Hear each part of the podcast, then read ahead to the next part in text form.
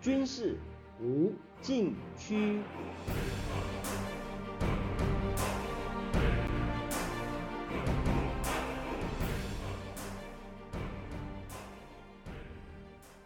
听众朋友们，大家好，您现在收听的是自由亚洲电台的军事无禁区栏目，我是栏目的主持人齐乐意。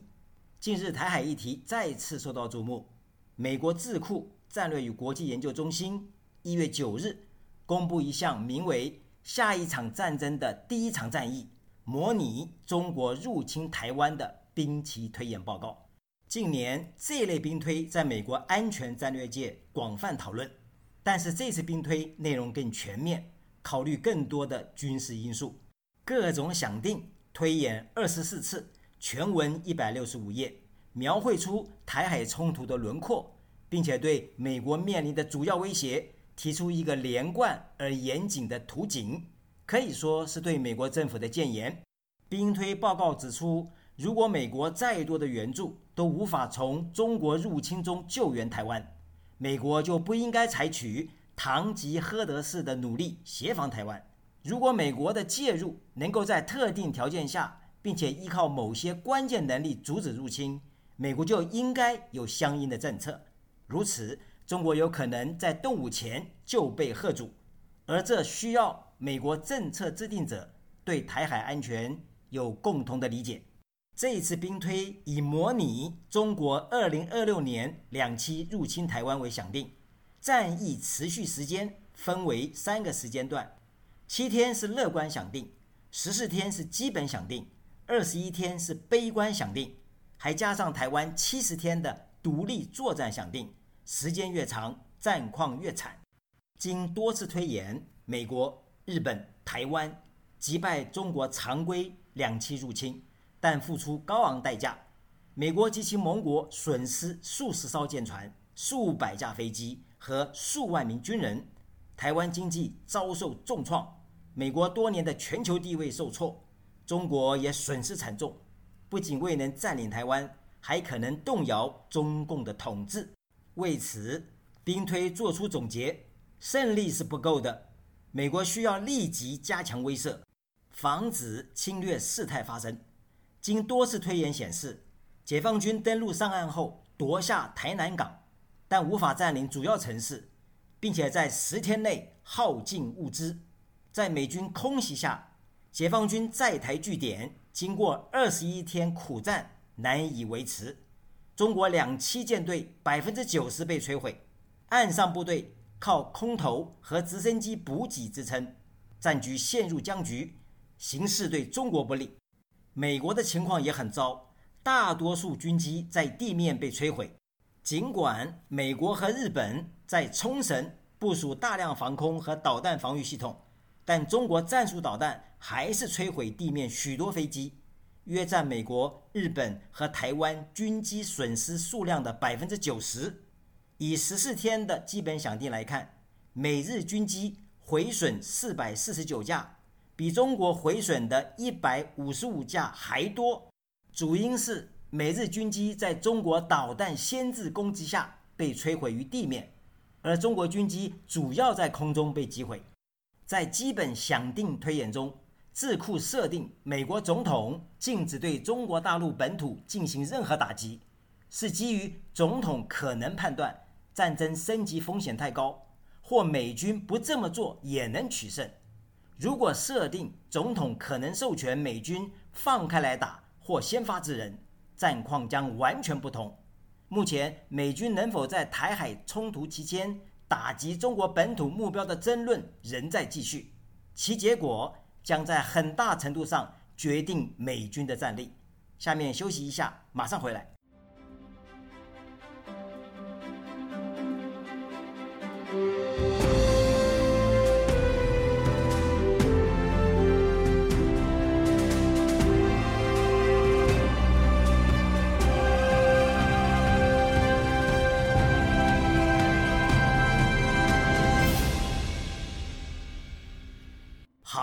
继续来谈海军方面，在基本想定的所有推演中，美国海军损失包括两艘航空母舰在内等七至二十艘主要水面舰船，如驱逐舰和巡洋舰。这些损失在一定程度上是美国前沿部署的产物，旨在威慑中国。因此，把两艘航母和一艘小型水面作战支队靠前部署在冲绳附近的脆弱海域，这反映水面舰船在现代反舰导弹大规模齐射或者说饱和攻击面前的脆弱性。问题是，既然设定不对中国本土进行打击，航母就没有必要向前部署，处在被敌方反舰导弹攻击的不利海域，而应该后撤到敌方拒止海域之外相对安全的位置，由较小而灵活的舰船在前沿担任侦察和作战任务，后者为前沿编队提供监侦、预警和网电站支持。前后部队借由战术数据链路传递战场共同图像，共享情资。达到分区合集，发挥最大的海上打击优势。这是美国海军近年推出分布式海上作战新的作战概念。显然，这一次推演并没有运用海军新的作战概念，可能有意为之，凸显大型水面舰船靠前部署的危险性，作为今后借鉴。这也符合兵推的本意，不在于预测胜败，价值在于推演过程。理解敌我双方决策特点，进而产生有注意的想法和概念。当中国入侵台湾的战役持续到第二十一天时，兵推视为悲观阶段，战况陷入僵局，各方想要达成最终解决方案，需要数周时间，也可能持续数月之久。兵推报告指出，美国应该避免得不偿失的胜利。从长远来看，美国遭受的痛苦。比被击败的中国更大。此外，如果中国认为美国不愿意承担协防台湾需耗费高成本，中国就有可能冒入侵的风险。为此，美国应该制定政策和计划，在发生冲突的情况下能降低获胜的成本。措施有下列三项：第一，政治与战略层面，美国需要阐明战争计划的设想。目前，美国战前部署到台湾的战争计划和政治现实之间有脱节，形势日益紧迫。美国不能用太长的时间决定在危机中该做什么。美国推迟参战的时间越长，这场战斗就越艰难。同时，美国需要认清在伤亡惨重的情况下继续行动的必要性。战争发生三周后，美军的伤亡人数。将是在伊拉克和阿富汗战争二十年期间的一半左右。对台湾来说，由于两岸军备相差悬殊，台湾必须以不对称作战应对中国入侵。美方建议台湾更多投资于灵活和隐蔽的小型武器，如便携式标枪和毒刺导弹。尽管有言论建议台湾采取豪猪战略，以小博大。但台湾仍然把大部分国防支出用于采购军机和舰船等大型主战装备，而这些正是中国首波迅速摧毁的目标。第二，有关准则与态势，兵推报告指出，推演中百分之九十的飞机毁损于地面，美国需要强化并且扩大在日本和关岛的空军基地，分散并且加固掩体。西式导弹攻击的破坏力，还需要修订美国空军准则，重组采购，提高飞机在地面的生存能力。除此，中国防空系统在内陆和距海岸线约三百海里，也就是约五百五十六公里范围内部署强大火力网。作战期间，美国军机不要抵近或飞越中国大陆。而是把台湾周边的空中任务列为优先考虑，同时避免造成脆弱性的危机部署。美国军事准则要求进行前沿部署，以加强危机期间的威慑力，但这些部队也会成为敌人的攻击目标。一九四一年初，美国将太平洋舰队基地从圣地亚哥转移到夏威夷珍珠港，以威慑日本侵略。并且让舰队更接近潜在的作战区域。然而，这个调整使美国舰队处于日本海军力量的打击范围之内，造成偷袭珍珠港的悲剧。同样的，美国与中国发生军事冲突，前沿部队有可能成为中国先制打击的目标。另外，在前沿部署不排除带来政治风险。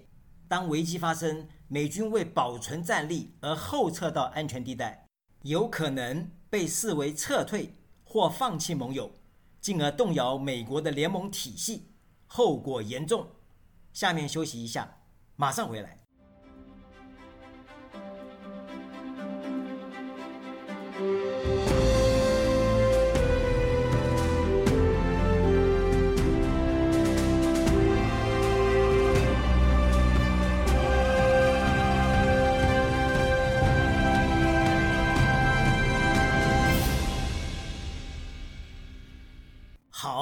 继续来谈。第三，武器与平台。兵推报告提出，美国海军应该发展更小、生存能力更强的舰船。这次推演，美国损失两艘航母和将近二十艘大型水面舰船，带来深刻教训。同时，优先考虑发展潜艇和其他水下装备。潜艇的隐蔽性高，容易潜入中国防区内。并且对中国舰队造成严重破坏，但是目前美国潜艇数量不足，高超音速导弹被视为强国的杀手锏。兵推报告认为，它虽然先进，有必要继续发展和部署，但它是小众武器，成本高而不容易量产，不足以应对中国庞大的海空主战平台。美军最急需的是远程反舰导弹。能从远距离打击中国海军，并且直接削弱中国的入侵能力。每次推演都显示，美军在冲突的第一周内就耗尽这种导弹的库存，约四百五十枚导弹。今后若有数百枚远程反舰导弹与数千枚增程型联合空对面防区外导弹结合起来。将使美国轰炸机和战术飞机能够从防区外迅速打击中国舰队。兵推报告还提出，美国空中力量需要优先保障轰炸机机队，而不是战斗机，因为轰炸机的航程远、防区外攻击能力强，以及武器载弹量大，能够对解放军造成沉重打击。对于战斗机的发展，应该以多量、便宜为主。以足够数量承受战场上的消耗。经多次推演，兵推报告提出击败中国入侵的四个必要条件：第一，台湾军队必须坚守阵地；第二，台湾四面环海，不能复制乌克兰模式；美国支援台湾的所有设备和弹药应该在中国开战前运抵台湾；第三，美国必须充分利用驻日本基地。否则，美国军机不能有效作战。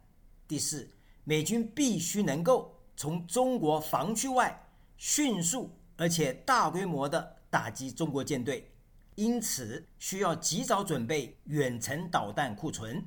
最后，兵推报告提出注意事项：模拟中国入侵台湾，并不意味它不可避免。中国领导人可能对台湾采取外交孤立、灰色地带施压。或经济胁迫等策略，即使中国选择军事力量，也可能采取封锁形式，而非两栖入侵。然而，入侵的风险真实存在，因此值得分析。兵推的目的是加强公众辩论，从而使决策者面对国家重大安全挑战时，做出更明智的决定。据我多年观察。兵推报告对中国入侵台湾的最终判断，相当接近习近平的想法，至少在他的强军思想系列论述中能找到相关依据。听众朋友们，您现在收听的是自由亚洲电台的军事无禁区栏目，我是栏目的主持人齐乐意，谢谢大家收听，下次再会。